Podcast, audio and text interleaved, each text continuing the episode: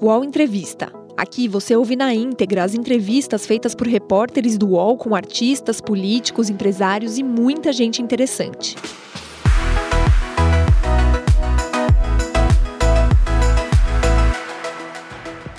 Marta Suplicy é psicóloga com pós-graduação em Stanford, mestrado na Universidade Federal de Michigan e autora de nove livros. Na década de 80, comandou uma revolução na TV brasileira ao falar sobre sexualidade feminina nas manhãs da TV Globo, com a TV Mulher. Como deputada federal, foi autora da lei que obrigou a legislação eleitoral a estabelecer cota mínima de participação das mulheres candidatas em eleições proporcionais. Eleita para a Prefeitura de São Paulo nos anos 2000, implantou os céus, o bilhete único e os corredores de ônibus. Foi senadora por dois mandatos e se tornou a primeira mulher a assumir a vice-presidência da casa. Em 2012, voltou a comandar um ministério ao assumir a pasta da Cultura, na gestão Dilma Rousseff. Quatro anos depois, com as voltas da política, encerrou seu casamento de 33 anos com o PT e migrou para o MDB. Sob a legenda, apoiou o impeachment da chefe do governo, que um dia integrou. Também pelo MDB, disputou a Prefeitura de São Paulo em 2016, mas perdeu para João Dória. Em abril deste ano, filiou-se ao Solidariedade mas deixou o partido quando a legenda decidiu apoiar a candidatura de Márcio França, enquanto Marta anunciou seu apoio à reeleição de Bruno Covas. Hoje, Marta Suplicy é secretária municipal de Relações Internacionais da Prefeitura de São Paulo e é a nossa convidada do UOL Entrevista. E ela já está conosco aqui na tela. Olá, secretária, bom dia. Muito obrigada por atender nosso convite. Bom dia, bom dia, Fabiola. Bom dia, Josias. Bom dia, Sakamoto. Bom dia. Quem está comigo aqui nessa entrevista é Josias de Souza. Olá, Josias. Bom dia mais uma vez. Bom dia, Fabiola. Bom dia, Sakamoto. Prazer ter a Marta aqui conosco. Muito obrigado, Marta. E Leonardo Sakamoto. Olá, Sakamoto. Bom dia. Bom dia, Fabiola. Bom dia, Josias. Bom dia, Marta. Bem-vinda ao UOL. Ô, Marta, mas eu queria começar a nossa conversa falando de assuntos internacionais, já que hoje é o seu cargo na Secretaria Municipal, né? É, hoje pela manhã está se discutindo a possibilidade do Brasil conceder visto humanitário aos afegãos, né? É, São Paulo, que recebe muitos refugiados, né? E que tem um trabalho uh, nessa área. Eu queria saber da senhora se há algum tipo de negociação, se há alguma possibilidade de São Paulo receber refugiados afegãos diante do drama que vive os, os moradores daquele país. Olha, Fabiola, São Paulo é uma cidade acolhedora. São Paulo foi feita por imigrantes, todos nós. Você, Sakamoto, uh, Josias, eu, todos nós viemos de outros países, né? E o Brasil acolhe e eu acredito que São Paulo tem dado um exemplo espetacular em termos de acolhimento dos imigrantes. Então, isso não entrou na, na, na, Ninguém ainda veio falar nessa questão, é uma questão internacional, provavelmente a União terá que se posicionar, mas São Paulo tem toda a condição, sim, de poder acolher. Eu acho que nesse momento terrível né, que nós estamos vendo aí, é uma crise humanitária, como o que nós vimos, é uma atrás da outra também, né? É esse mundo em transição e muito de forma muito inesperada que aconteceu. Marta, eu tenho uma curiosidade que eu queria lhe perguntar logo de saída. É, hoje nós estamos vivendo uma, uma fase no campo dos costumes é muito complicada, né? No governo Bolsonaro, Bolsonaro se apresenta como um defensor da família, um, um defensor muito é, sui generis, né? Porque é, costuma falar palavrões e é, tem um tratamento com as mulheres não muito é, delicado, né? então é um defensor sui generis. Mas a minha dúvida é: você acha que hoje, se uma mulher falasse na televisão o que você falava na década de 80 no TV Mulher, é, essa mulher seria execrada nas redes sociais? Me dá a impressão de que nós tivemos uma involução em matéria de costumes e uma pessoa como Marta Suplicy, hoje, dizendo o que dizia na década de 80, chocaria muito. Você tem essa sensação? Sim, certamente. Eu acho que nós vivemos um retrocesso civilizatório. Haja vista que nós não conseguimos mais ter educação sexual nas escolas, fora a questão da banalização do vocabulário. Você falou do, da, da, questão dos costumes do Bolsonaro, mas eu iria além. Eu notei, inclusive em mim mesma, que nunca fui uma pessoa de falar palavrão, de repente eu estou falando palavrão. E as pessoas incorporaram uma deselegância no trato, uma vulgarização de palavras, que, que olha, é assustador e vem de mansinho. Você só percebe quando você você fala aqui e fala como é que eu falei essa palavra. E às vezes nem é um palavrão, é uma palavra mais tosca, né? Mas isso, isso espero que seja reparável, porque tem muita coisa que não vai ser que é irrecuperável, mas essa essa possibilidade de você no trato, né, despencou no Brasil. Acho que as redes sociais também têm a ver com isso, porque você xinga à vontade, você não olha olho no olho de quem você está xingando. Mas isso, isso, vai, isso vai ter um preço, já está tendo, porque aí vem a figura da presidência dando um exemplo, e a figura da presidência dando um exemplo de deselegância e banalização de palavras é muito ruim. Então, por um lado, a gente está falando muito palavrão, mas a, as coisas para que a gente possa é, quebrar muros e ir à frente, como, como a senhora fazia no TV Mulher, a gente foi para trás, é isso? Um pouco do que o, o Josias estava falando? Oi? Eu acho que sim, eu acho que sim, porque é, é, acho que sim, acho que, que a, a, quem estava recluso e tinha vergonha de se expressar no seu conservadorismo, agora fala, fala abertamente, né? Ah, defende, defende as coisas absolutamente inapropriadas, como abstinência sexual para adolescente. Quer dizer, que mundo vive, onde estamos? Então, eu acredito que seria muito difícil muito difícil. Já, eu, eu, acho que naquela época, quando eu penso que começou em 1980 e era o final da ditadura, né, já foi incrível ter conseguido fazer aquilo. Eu lembro que eu tinha que conversar com os generais para explicar. Desculpa, não eram generais, eram censores, mas eram as mulheres dos generais que reclamavam com censores algumas palavras que eu, que eu usasse e tal. Mas uh, nós temos feminismo mais fortalecido, nós temos agora as mulheres, lutas identitárias. Isso não tem volta, isso é muito bom, porque as lutas identitárias, por exemplo, o combate ao racismo, a feminista, tudo isso, tudo isso, a questão de gênero, LGBT. A minha impressão é de que dá, dá, dá a sensação de que é, falar de masturbação, falar de é, práticas sexuais, como você falava com, com muita naturalidade na televisão, hoje chocaria, porque acho que as pessoas é, evoluíram do ponto de vista. Você usou uma palavra interessante, do ponto de vista civilizatório mesmo. São coisas naturais que nós conversamos na, na intimidade, que seria natural que as pessoas tratassem com naturalidade, mas acho que deixaram de tratar. Isso não haveria espaço para um programa como aquele que havia na década de 80, né? o que é muito perturbador. Né? Nem nas escolas. Né? Mas a gente tem que reagir, porque as questões de gênero, racismo, tudo isso, São Paulo é um baluarte, né? sempre foi vanguarda, eu acho que é, nós estamos reagindo. Nós estamos reagindo. É interessante isso, até só, só pegar esse gancho aqui, porque uh, a gente tem o prefeito agora é, que tem um, uma visão um pouco diferente de Bruno Covas, né? É, fala muito que é, ele é muito mais conservador nesse sentido, né? O prefeito Ricardo Nunes. É, como é que tem sido atuar ao lado dele, é, secretária? É, tem sido mais difícil? como é que é ser secretária de Ricardo Nunes? Ou ele não é esse conservador como venderam?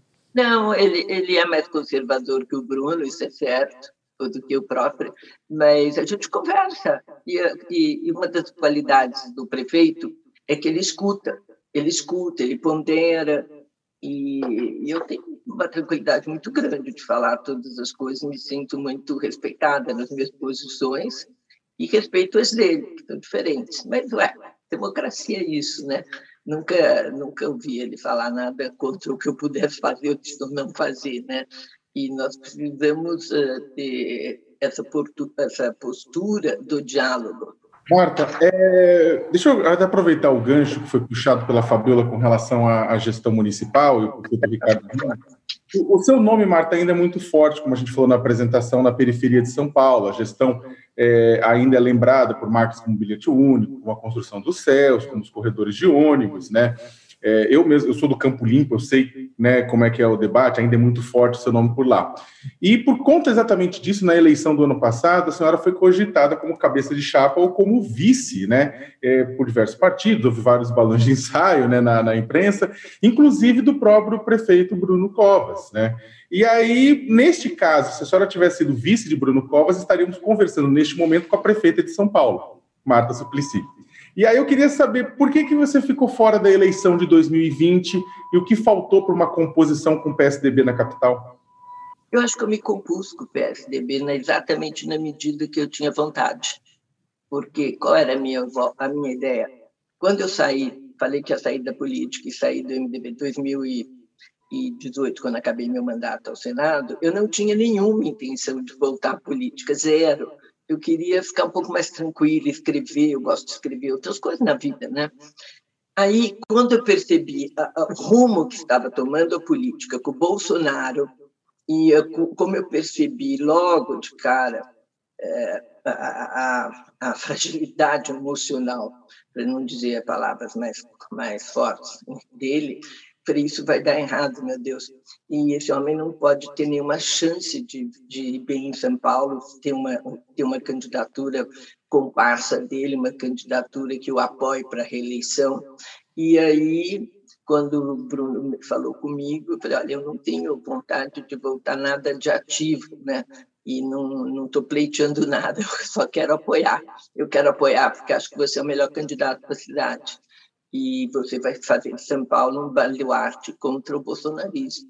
E é isso que eu estou interessada. Então, quando ele falou aqui que eu achava secretário de Relações Internacionais, eu avaliei e achei que eu podia dar uma contribuição. Lembrando que eu fui, como prefeito, eu que criei a, a, a Secretaria das Relações Internacionais, né?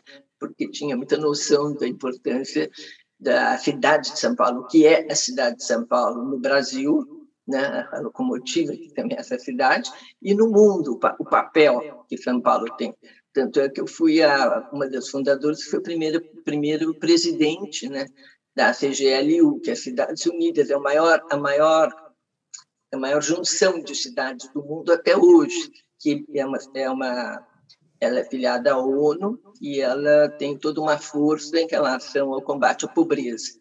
E eu fui uma das fundadoras, e por quê? Porque eu era prefeita de São Paulo, e porque São Paulo tem força. Bruno inseriu São Paulo em várias redes. São Paulo, por exemplo, hoje participa de mais de 40 redes de, de cidades. Né? Essas redes, que são as maiores parceiras da gente agora, são, são redes que elas influem, elas, elas, têm, elas têm recurso, elas, elas ajudam você a se inserir internacionalmente, ajudam você a ter palco, e, e elas ajudam também muitas vezes até fazer pesquisas que a prefeitura precisa em determinadas áreas. E, por exemplo, agora na questão dos ônibus elétricos, dessa mudança da frota, que está sendo uma preocupação principal do prefeito, né, que eu concordo plenamente, e que ele mergulhou agora na questão do meio ambiente, porque São Paulo tem que ser o baluarte, né? O Brasil é párea internacional. Agora, a cidade de São Paulo tem tudo para ser um farol aqui do, do, do, do combate ao negacionismo. Só para engatar, desculpa interromper, mas é é, você levantou exatamente acho que um ponto que tem a ver com a questão anterior também. É, como é que tem sido a visão do Brasil, como é que tem sido a visão do governo Bolsonaro exatamente nessas redes da qual São Paulo faz parte? É, o negacionismo. A gente sabe que existe.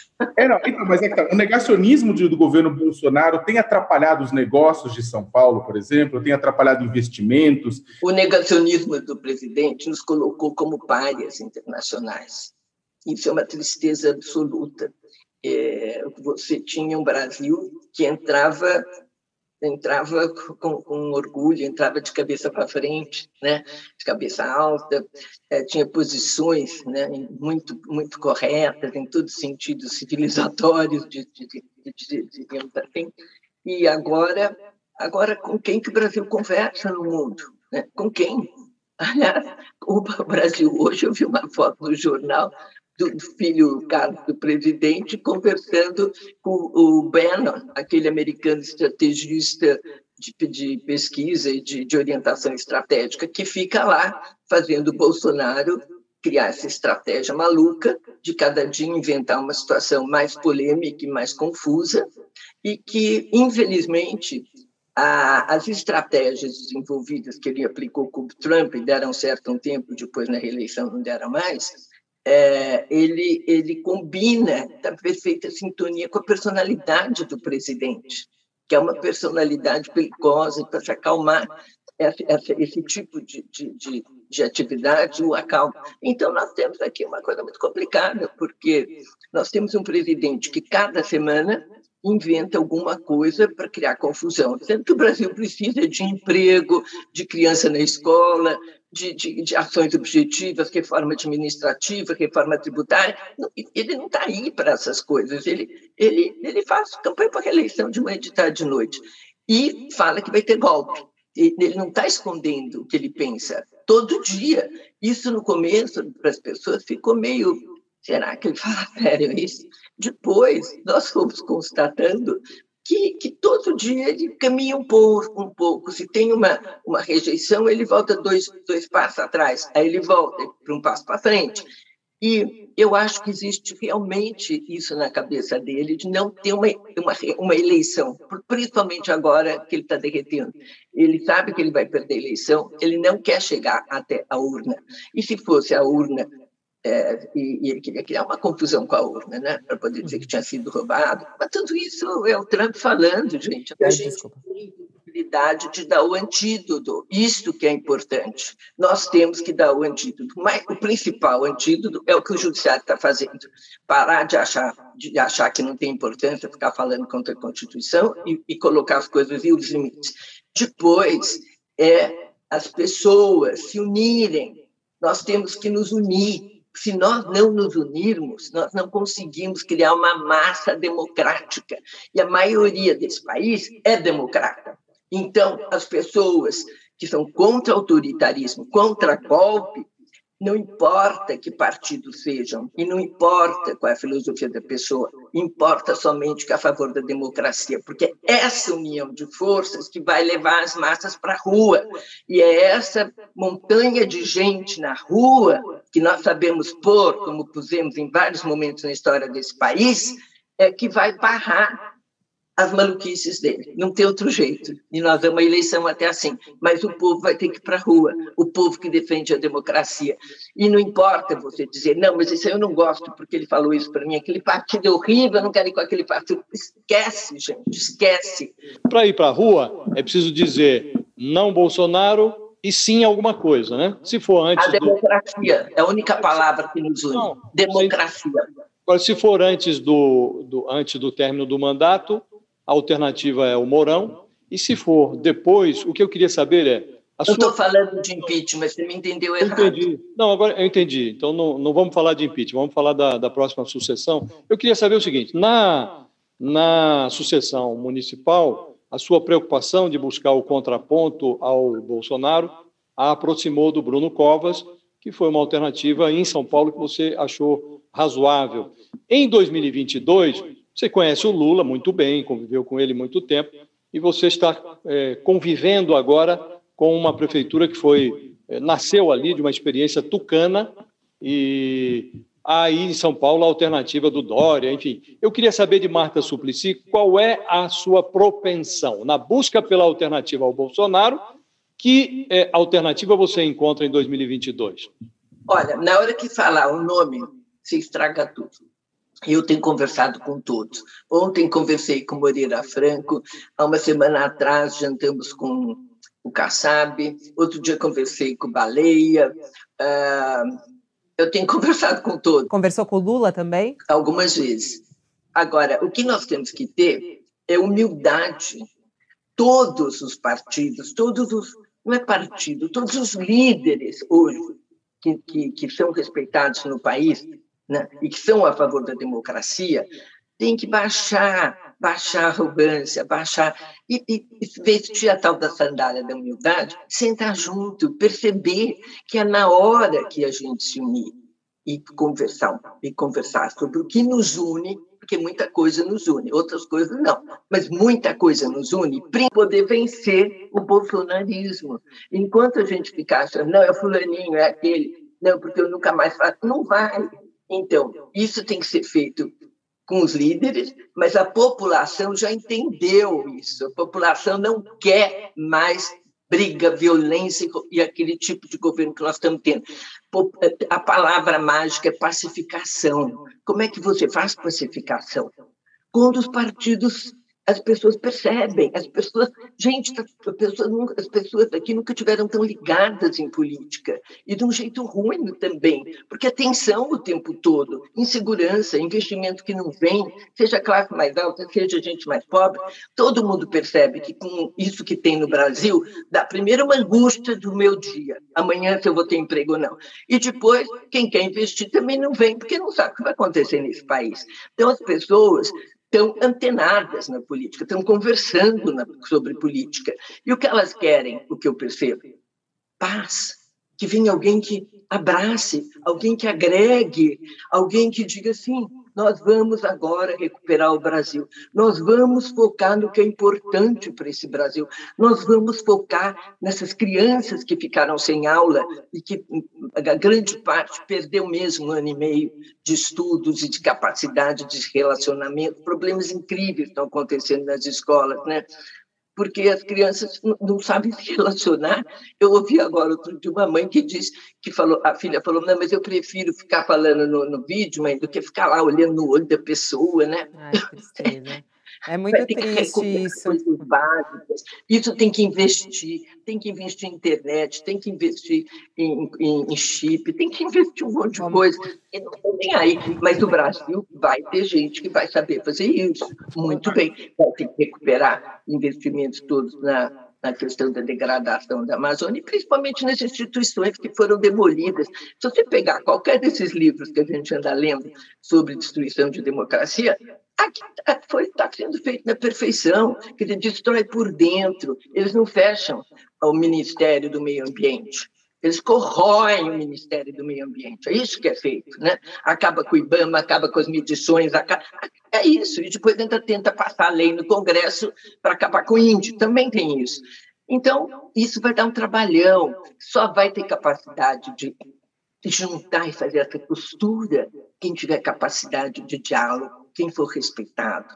E isso vai, vai ficar evidente é. na hora que houver todos esse, esse, na, esse... na rua no mesmo palco, porque vamos estar todo mundo na rua no mesmo palco. Isso que vai ser incrível. Vocês lembram de como foi na transição do Tancredo Neves? Quando gente que estava na ditadura foi recebido para conversar e foi e foi entrou junto. É assim, é assim ah. que você extingue Agora, é a senhora está falando, a senhora está falando bastante de paz e dessa capacidade de diálogo e a importância, né? E essa história de criar um pacto mesmo pela democracia. É, a senhora esteve 33 anos no PT, a senhora conhece bem os bastidores do partido. Acha que o partido estaria disposto a essa conversa mais ampla em busca da democracia? E aí, mais diretamente, o ex-presidente Lula, ele é capaz disso, desse, dessa, dessa conversa ampla, aberta? Certamente. O Lula sempre foi um agregador e teve, teve, teve um, os oito anos do governo Lula foram anos absolutamente democráticos. Inclusive, ele podia ter tentado a terceira eleição dele, ele nem passou na cabeça, né? Então, o PT tem muitos defeitos, mas a, a, questão da democracia, nessa hora, não titubeia, acho que não pode ser acusado de nada. Eu acho que o Lula tem, aliás, todos os candidatos têm da oposição, é, senão estariam com o Bolsonaro, né? Eu acho que os candidatos que estão pleiteando, né, Dória, Mandetta, Ciro Gomes, Lula, todos os pretensos candidatos, né, que ainda não está, isso não está tudo tão certo, eu acho que todos são, são visceralmente democratas. E todos eles têm condição, sim, de sentar, conversar, e está tudo no mesmo palanque na Avenida Paulista daqui a alguns meses. Com, com que bandeira? A única que os une totalmente, que é a democracia. Marta, você, você colocou uma coisa, você levantou um ponto que eu estava para perguntar, já que a gente não vai falar sobre o nome do, do, do, do, futuro, falar um pouco de uma situação do passado que eu acho que pode ser interessante. É, você falou assim que o Lula não quis tentar um terceiro mandato em determinado momento, mas você, em 2014, foi uma das que mais encampou aquela campanha Volta Lula, né, para que Lula se candidatasse à presidência da República, inclusive no lugar da, da então presidente Dilma Rousseff, né? Isso não aconteceu, né? Acabou, inclusive, isso gerando um desgaste entre você e a própria presidente Dilma na época. E hoje há dentro do PT, inclusive da cúpula do PT, muitas pessoas que dizem que a senhora estava certa, né? E aí eu queria que você contasse, que um pouco mais, contasse um pouco mais sobre essa situação e fizesse uma avaliação se o que teria sido diferente na história do país e na sua própria história se Lula tivesse encampado seu volta a Lula em 2014. Olha, então vamos deixar claro que esse terceiro momento era dentro da lei. Ele já tinha cumprido dois, tinha tido intermédios com a Dilma, então seria a possibilidade de ele voltar. Eu, ah, eu percebi a dificuldade da Dilma em continuar, da governabilidade ao governo, e, e tinha uma pressão muito grande comigo, que era ministra né, da Cultura na época, de vários partidos e de petistas que vinham a mim. Vai falar com Lula, vai falar com Lula é, vai pedir para o Lula, não pode ser assim. E o próprio MDB chegou a um ponto de dizer: olha, se você tomar essa medida de, de, de ser o candidato, nós apoiamos, e se ela tomar, a gente não. Se, você, se for difícil, a gente não apoia ela. É, era uma coisa bem drástica até do MDB, de ser a favor da candidatura do Lula. Mas isso por uma, uma, uma resolução do próprio Lula, que um dia nós vamos conseguir entender melhor, né? é, ele resolveu não ir até o fim. Mas ele, ele, ele teria tido muita vontade. Ele tinha essa percepção de que ia ser muito difícil depois que ele resolveu que não ia ser, não ia brigar para ser candidato. Ele até tentou ajudá-la e nós tivemos aquele episódio que não permitiu que ele fosse ao governo ajudá-la. E a história. A senhora sempre fala isso, né? A senhora sempre, fa a senhora sempre fala isso que a gente um dia vai entender na história. É, não é a primeira vez que a senhora fala isso. É, por que é, sempre fala isso? Um dia nós vamos entender por que não. Por que não? Fala agora. E engatando que a Fabíola, engatando que a Fabíola está falando, acho que a segunda parte da minha pergunta também, o que teria sido diferente? Não teria acontecido o impeachment do PT, por exemplo? Teria sido tudo diferente. O Lula tem uma capacidade de diálogo extraordinária, uma intuição extraordinária, uma capacidade de agregar extraordinária, que são qualidades que a Dilma tem muitas qualidades, mas essas aí ela não tem. E essas qualidades para governar, a capacidade de, de agregar, de escuta, de interesse, né? ela não tem. Então, aquilo se tornou um, um, caos, no sentido que não tinha como conversa com o Congresso. E, e foi daí para frente foi ficando uma situação que teve um impeachment. E eu, eu votei porque acho que realmente não tinha condição nenhuma. Depois a história também teve outros, outros factoides no meio, né? Mas se fosse o Lula que tivesse ganho a eleição e teria eh, eh, ganho de forma muito mais tranquila do que a Dilma ganhou do Aécio, né? Ah, claro que teria sido diferente a história. Marta, e... e se o Aécio tivesse ganho, também teria sido diferente a história. Foi, foi. A eleição. Foi, Isso, olha, gente, olhar no retrovisor não está no, meu radar. Ele tem que olhar para frente. O que, que nós temos agora? O que possibilidades a gente tem para sair dessa arapuca onde que a gente entrou? Isso que é importante. E eu não vejo outra, outra possibilidade que não fazer essa frente ampla, mas muito ampla dos partidos e que o povo vai, porque o povo quer pacificação, o povo quer ver aquele cara que não combina com aquele outro cara conversando e ver, pô, finalmente vão conversar e dar um rumo para a minha vida. Ô Marta, no, na eleição de 2018, uma das grandes forças que impulsionaram a vitória do Bolsonaro foi o antipetismo. O PT cometeu muitos erros no governo e é, houve um, uma, uma, uma antipatia ao partido que, em 2018, contribuiu muito para a eleição do, do, do Bolsonaro. É, eu queria lhe perguntar o seguinte: acha que esse antipetismo foi superado, que o PT se reposicionou, que o PT errou ao não se reposicionar? Acha que o partido está é, em condições de reivindicar de novo a volta ao poder? ou esse antipetismo vai limitar os movimentos do PT nesta próxima sucessão? Acho que está mudando. E eu tenho visto isso em pessoas que, sem me conhecer, tudo dia vi isso na praia. Então, quando o Lula foi teve a última a última o último julgamento dele, ele pôde pôde concorrer agora à eleição. é, eu estava andando na praia, duas pessoas que eu não conhecia pararam e falaram assim, olha, pela primeira vez vou votar nesse cara, hein? E, e outras pessoas que eu conheço que são, eram bolsonaristas e disseram, olha, nunca pensei que um dia eu fosse votar no PT. Mas é porque sabe, é, tudo muda, as, as, configurações mudam, as cores mudam, a, a, a situação muda. Isso que eu estou falando para você, de ver pessoas antagônicas conversando, pensasse talvez numa situação de alguns anos atrás, 10 anos atrás, cinco anos, não era possível. Mas nós não estamos brincando, nós estamos vendo uma ameaça que é diária de, uma, de um psicopata solto, falando barbaridades, e que vai tentar criar uma confusão que pode matar gente.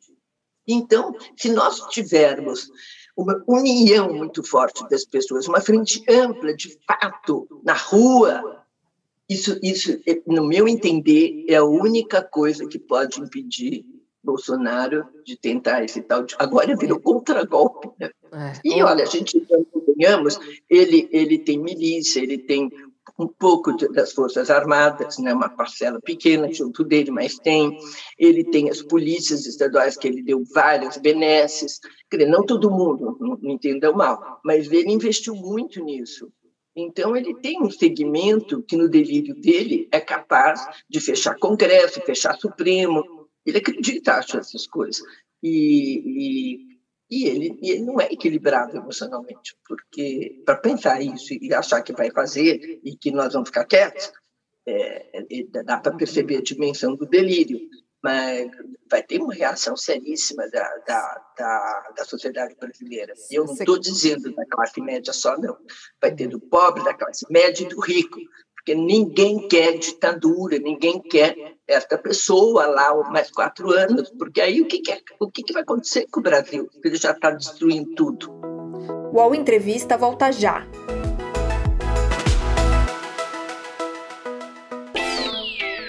Posse de Bola é o podcast semanal do All Sport sobre futebol.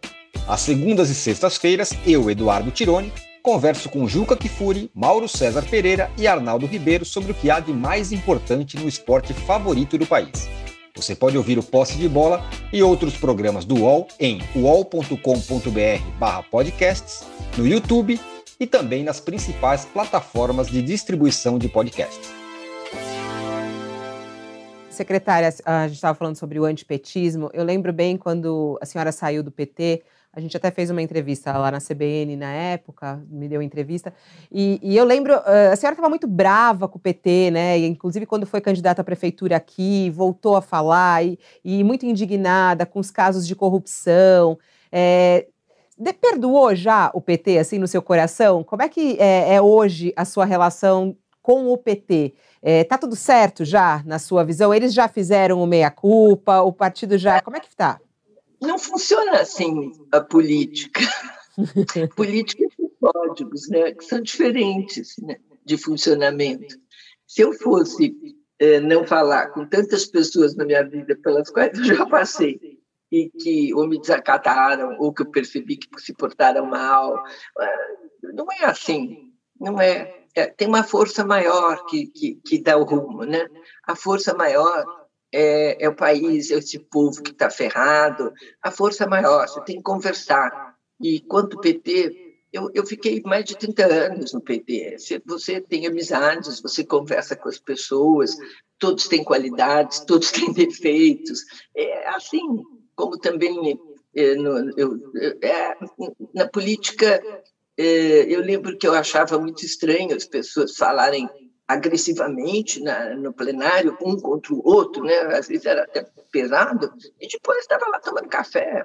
Como é que é isso, né? Mas voltaria ao PT? Não, não tenho. Eu estou sem partido, estou com a intenção de ficar sem partido. Não, mas não voltaria. Não descarta completamente uma volta ao PT? Eu não quero candidatar nada, eu não preciso me, me voltar a partido nenhum, não tenho essa intenção. E, e, colocando o que a Fabiola colocou, eu, Marta, uh, o Lula, em outubro de 2019, quando ele ainda estava preso na cela da Polícia Federal, ele deu uma entrevista aqui para o UOL, para mim, para o Flávio, é, é, pro, pro, aqui, aqui no UOL, e ele é, elogiou bastante a senhora. E depois esses elogios, depois que ele foi solto, esses elogios voltaram a acontecer várias vezes, lembrando da qualidade da senhora como prefeita de São Paulo, lembrando como parlamentar, lembrando como democrata. O elogio foi várias vezes repetido. É, nem assim com o empurrãozinho do Lula a senhora aceitaria novamente disputar as eleições é, ao parlamento no ano que vem? Morta, voltar ao parlamento. Você não entendeu? Eu não quero mais ser deputada, senadora, não tô, não tá. É, o que eu tinha pensava antes, eu, eu penso agora. Eu tenho que ajudar, eu tenho que me inserir. Eu não preciso estar em partido nenhum e é isso que eu vou fazer. Eu vou, eu, eu sou uma pessoa da política e sou uma pessoa que se posiciona. Nunca fiquei em cima do muro. Agora, eu não vejo nenhuma necessidade de entrar em partido nenhum nesse momento. Não, não, tô, não sou candidata a nada, não estou pleiteando nada e nem está no meu radar futuro. Então, estou bem assim. Marta, tem uma. Você estava falando das particularidades da política, né, das peculiaridades da política.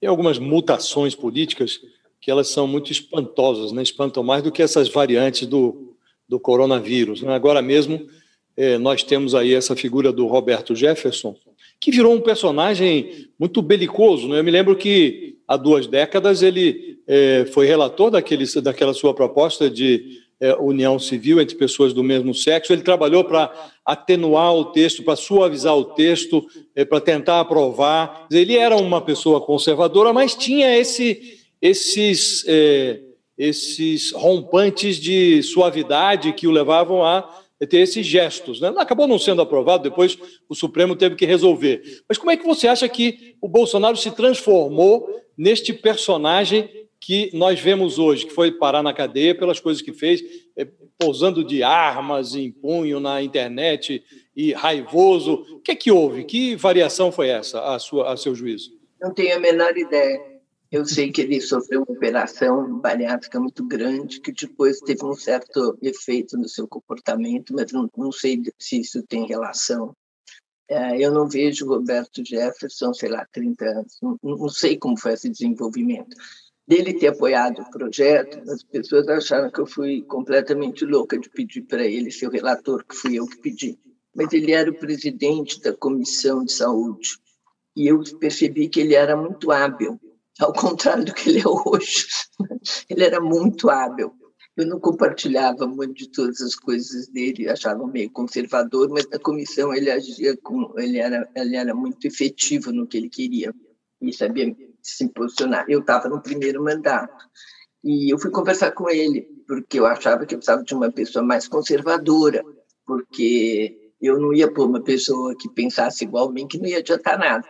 E ele ouviu, eu falei, olha, você pensa eu falei, ah, vou pensar, mas o que você acha? Eu falei, não, e não tem muito tempo para pensar, né? Aí ele falou, tá bom, amanhã eu te digo. E depois, muitos anos depois, ele me disse que ele resolveu ser o relator por um problema familiar que ele tinha. Um cunhado, acho que era um cunhado que não lembro, era um problema que tava, ele estava vendo o sofrimento familiar, que a pessoa morreu e os herdeiros não queriam que tivesse acesso trocar a porta da fechadura do apartamento da pessoa. Era uma coisa familiar que o atingiu. Então, foi uma coisa bem pessoal que o fez aceitar.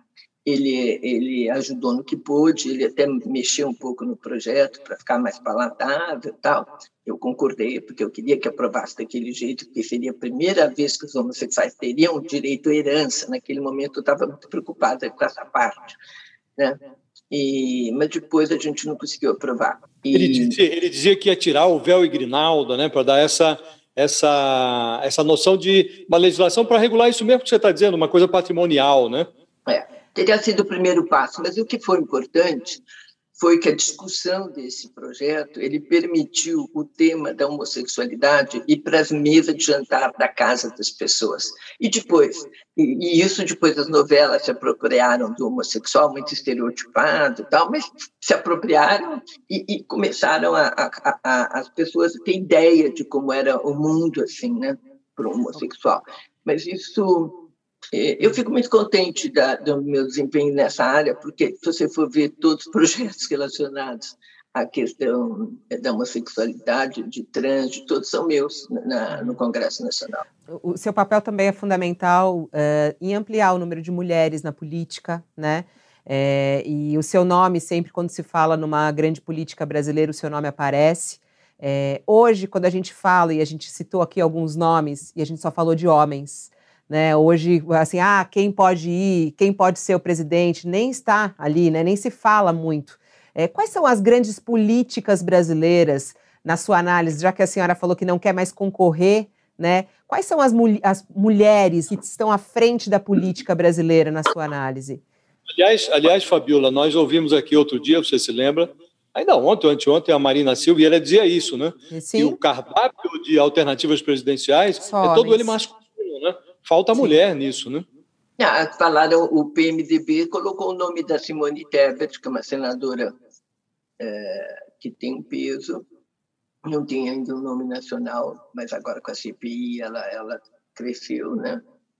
E realmente, mas isso tem a ver com a dificuldade das mulheres entrarem na política. Nossa, se você for pensar que eu fiz essa lei das cotas em 2003 ou 2004, não, não, foi, foi antes, foi antes, foi em 1995, sei, sei lá.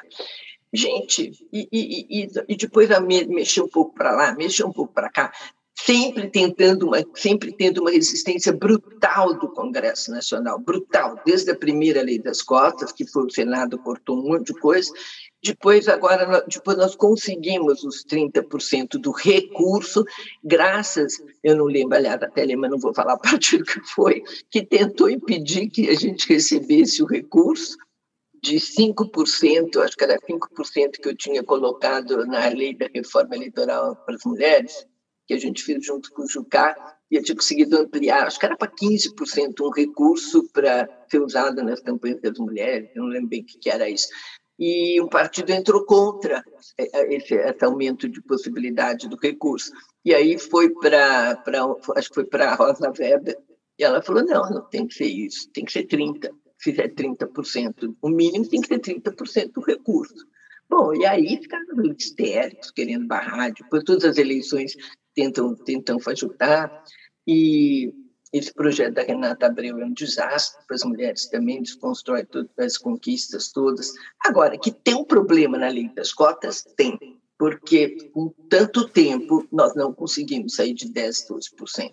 É uma vergonha. E os países vizinhos que têm lista, por exemplo, a Argentina, acho que eles têm 40%, eu não sei bem o dado. Agora, essa vergonha ocorre, Marta, porque os partidos eh, têm uma caciquia masculina e impedem ou por desinteresse das mulheres? Eles dizem que é desinteresse das mulheres, mas não é, não.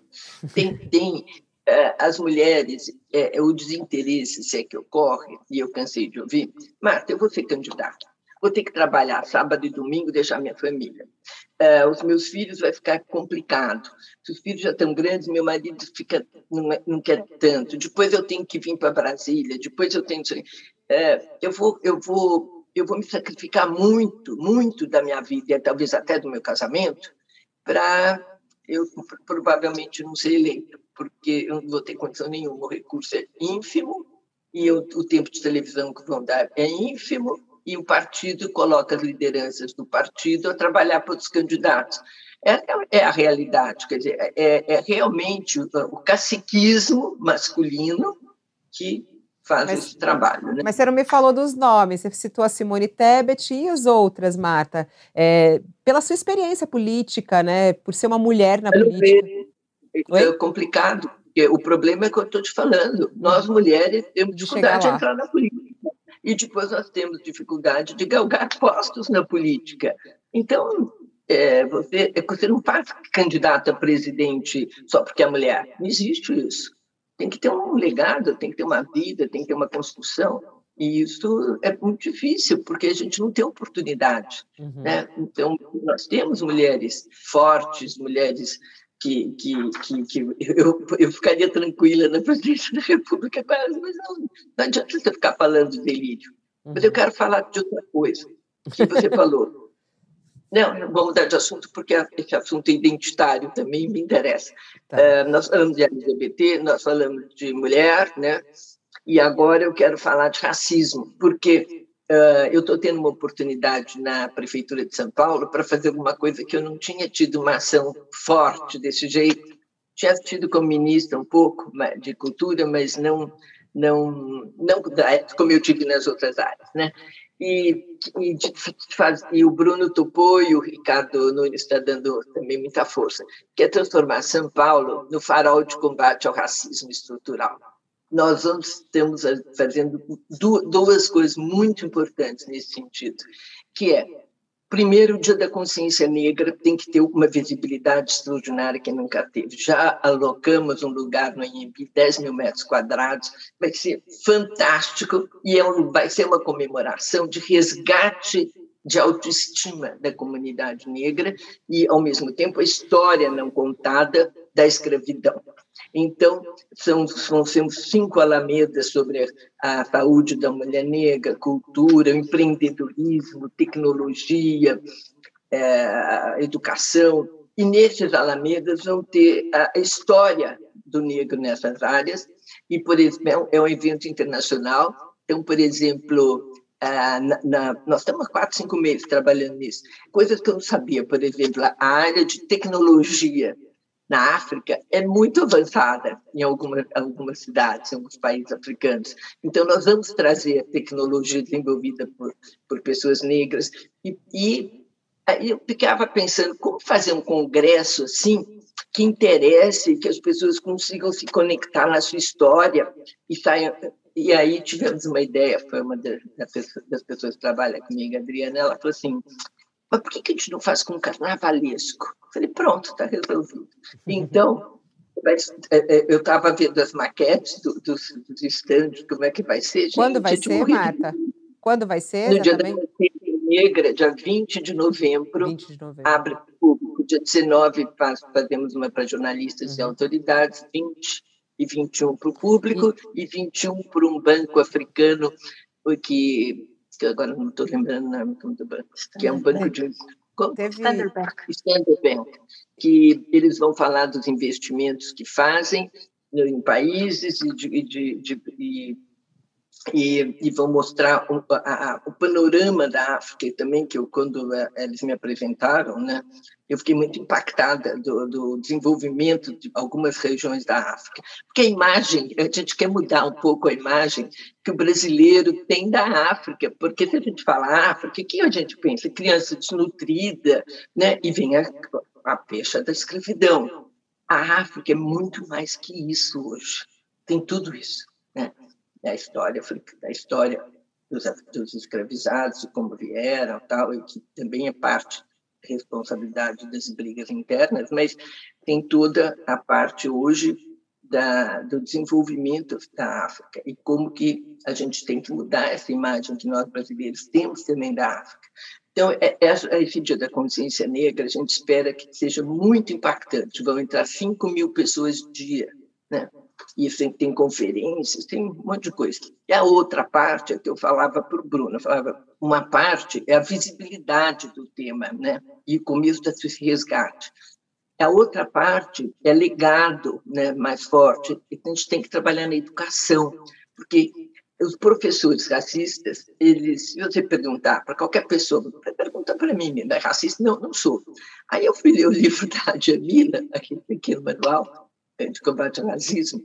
Gente, não tinha nada ali que eu não soubesse, mas foi um soco. A gente é racista, é estrutural, nós somos criados assim. Eu vou contar um exemplo para vocês que eu vi, que é, que é, tão forte, que explica o que é o racismo estrutural. Uma, uma, uma jovem no Open Jones, negra, né? Aí vem uma senhora bem vestida, arrumada, tal, fica do lado dela, conversa alguma coisa, depois vira gentilmente para ela e fala. É, desculpe, você faz faxina? E a moça vira e diz, não, eu faço mestrado. É Deu para entender o que o racismo estrutural. É. é isso. E é, é isso que a gente tem que desmanchar, e só na escola. Tanto é que ontem eu fui visitar com o secretário Padula da Educação é uma escola fantástica. É uma escola chama Nelson Mandela no Limão. Gente, eu não sabia que tinha uma escola assim. Há oito ou nove anos, eles incorporaram uma escola antirracista. Tem professores brancos, professores negros, tem, mas é, o projeto pedagógico é antirracista. É maravilhoso. E, e uma inspiração para a gente poder trabalhar. E nós vamos fazer um trabalho com os professores da rede municipal, que aí você tem que pegar diretora, coordenador pedagógico, merendeira, porque todo mundo ali, a sala de aula que não tem uma boneca negra, né? a professora que, que manda o menininho negro ficar quieto e dá as falas principais para o menininho branco. Então, eu, eu acredito, nós estamos agora num projeto de, de fazer a, a elaboração do conceito todo, já conversando bastante com o Hélio Santos, com o pessoal da Escola do Parlamento, que trabalha também com essa questão, já está na prefeitura fazendo isso também, para fazer essa formação também dos professores. Eu estou muito é, satisfeita. Eu vi essa história da. identitárias que, que em... eu não tinha pensado em na vida, porque não, não ia ter tempo, mas agora deu. Em relação às estátuas também que vão ser colocadas em São Paulo, assim, tem um dedo seu aí também, não? Não, não, não, isso foi do Alê foi uma coisa muito legal. O que tem uma, uma coisa do Bruno, que ficou muito bonita, são os nomes dos céus, dos 12 céus que ficaram fechados na pandemia, agora tem que reabrir. Né? Uns até reabriram, mas com essa história de reabrir com, com pouca gente tal, demora um pouco. Todos os, esses 12 céus novos foram com nome de personalidades negras. E depois dessa história de Borba Gato, agora vai dar muita pano para a pano para manga para discussão.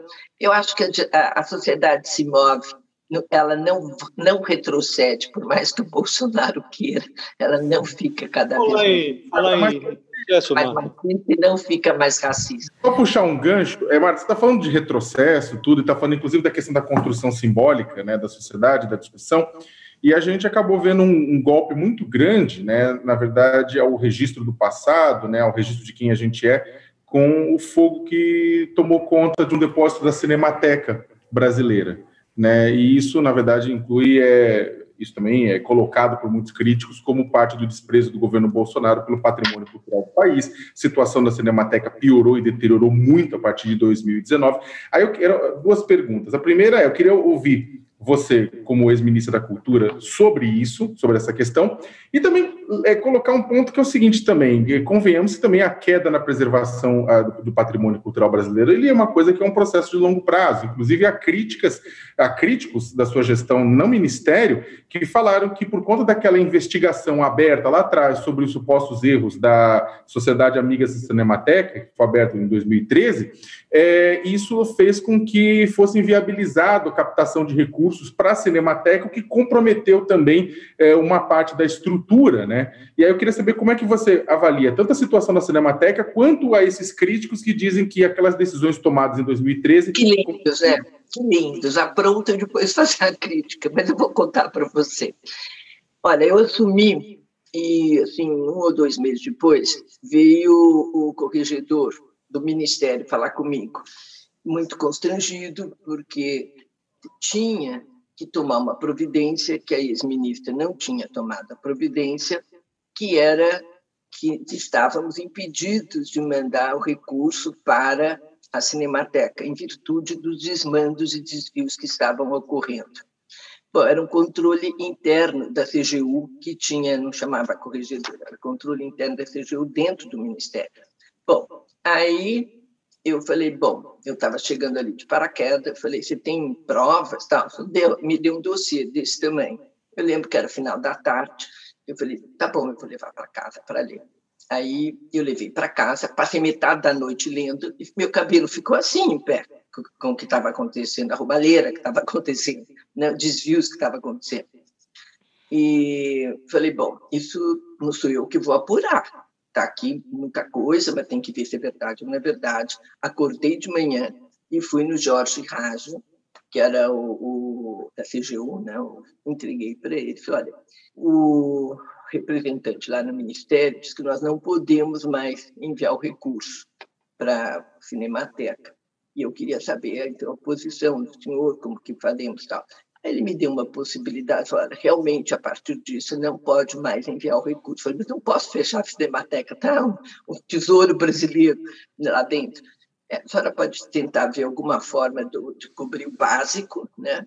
quer dizer, ar-condicionado, luz mínimo de funcionários, enquanto nós damos um prosseguimento a essa investigação e tome as outras providências necessárias. Né? Aí eu cheguei no Ministério, demiti o presidente da Cinemateca e falei, bom, agora vamos esperar e ver como é que eu vou mandar o recurso. E, mas, ao mesmo tempo, quando eu comecei a pensar, falei, isso não vai ter muito jeito desse jeito que está tendo, não tem controle nenhum, gastavam de forma absurda, compravam terreno, que, esse terreno aí que, que, que, que acabou dando problema.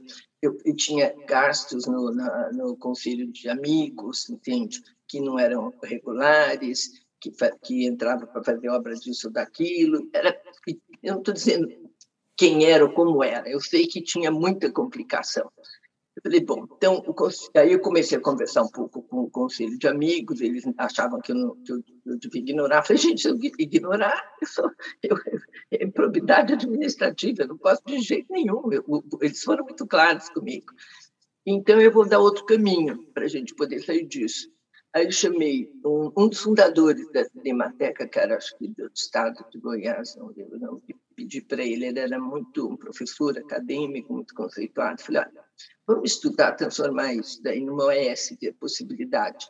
Ele falou, eu também acho, ele também estudou um pouco, falou, olha, é o melhor jeito para dar essa independência para eles. E aí começou os estudos, aí eu saí da Cinemateca, né, da Cinemateca, saí do Ministério. Ministério. E aí no Ministério e eu não sei como procedeu aí depois, porque eu não acompanhei o que foi que foi que aconteceu. O que provavelmente aconteceu é que eles não deram seguimento ao AS ou deram, não sei. Aí eu não sei, não uhum. sei explicar. Agora, o que eu posso dizer para vocês é que fazem sete anos que eu saí dessas, de lá. E de sete anos não conseguiram dar uma solução à, à Cinemateca e, e tudo foi por minha causa? Essa da paciência, eu fiz o que tinha que fazer e encaminhei ao OS, que era, era uma coisa boa para poder continuar a funcionar. Agora, se eles administrarem do jeito que administraram, aí é problema deles. Aliás, eu agradeço a oportunidade de esclarecer, porque isso, olha, eu estava ficando realmente chateada com o que eles ficam falando. Bom, o nosso tempo aqui já até ultrapassou, mas ficou só uma ponta aqui que as pessoas estão pedindo, que estão nos acompanhando, para só esclarecer, Marta. É, porque a senhora falou bastante a respeito de ir para as ruas, de ir para as ruas. É, tem já uma data para a senhora ir para as ruas em manifestação pela democracia? Eu vou quando tiver, mas eu estou ajudando a acontecer. Estou ajudando a acontecer. Está ajudando a acontecer. E as manifestações pelo impeachment? A senhora apoia o impeachment é, do presidente Bolsonaro? Não acho que é o caminho. Eu acho que, que o caminho é por uns parâmetros no comportamento do, do, presidente, tudo que ele fizer como atitude anti-constituição, e o judiciário já está fazendo isso, o judiciário tenta, mas já deve ter caído a ficha para o judiciário, que ali ele promete, mas não faz, mas o judiciário já, já atinou que ele é o nosso esteio, o, nós dependemos hoje do judiciário para ter um controle de que não, não ocorram desvios de comportamento mais sérios e de galopadas com, com cartazes de contra a Constituição, a festa suprema, essas coisas que não, mas, não são da democracia. Mas, Marta, né? pra... mas é, eu acredito que nós temos que dar muita força ao judiciário, mas temos que conversar com todos os partidos para começar a agregar, para começar a, a, entender, fazer essa costura, não é uma costura fácil. Sim. Os grandes têm que dar mão, os grandes que estão com 4, 5, 6, 10, 20, têm que dar mão, têm que dar o passo, têm que ter humildade, têm que conversar.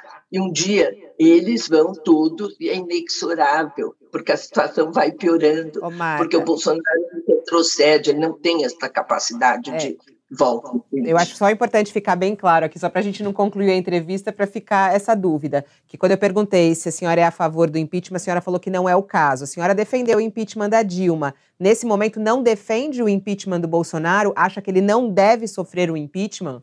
Você vai comparar. A Dilma era uma pessoa, eu diria, com um caráter, com uma postura, ela podia ter certos comportamentos não, não desejáveis para a presidência da República, mas a Dilma é uma pessoa defensora da Constituição de um outro nível, gente. O que, que é isso? Não dá para comparar. É como dizer, ah, é, os dois são iguais, Lula e Bolsonaro. Ah, ah, não são iguais. Uh -uh. Você pode gostar ou não gostar, mas não são iguais. Agora, é, um representa um processo democrático, o outro é uma coisa autoritária. Agora, para barrar o autoritário, nós temos que unir numa frente muito mais ampla. E é isso que eu estou trabalhando, porque acredito realmente que é o melhor processo. Mas não considera. Mas é contra o impeachment. É contra o impeachment. Olha, não é melhor você derreter o Bolsonaro do que fazer parar o país de novo um processo de impeachment? Eu acho que, nesse momento, não vejo que o impeachment vai acrescentar muita coisa, não. Eu acho melhor vencer nas urnas, vencer democraticamente, e, e é isso, e ele ser carta fora do baralho. Secretária Marta Suplicy, muito obrigada pela sua entrevista, disponibilizar aqui ó, uma hora e dez para gente aqui no UOL para esclarecer tantos assuntos. Muito obrigada, um bom dia, bom trabalho aí na Prefeitura. Obrigada a vocês. Tchau. UOL Entrevista e outros podcasts do UOL estão disponíveis em uol.com.br/podcast. Os programas também são publicados no YouTube, Spotify, Apple Podcasts, Google Podcasts e outras plataformas de distribuição de áudio.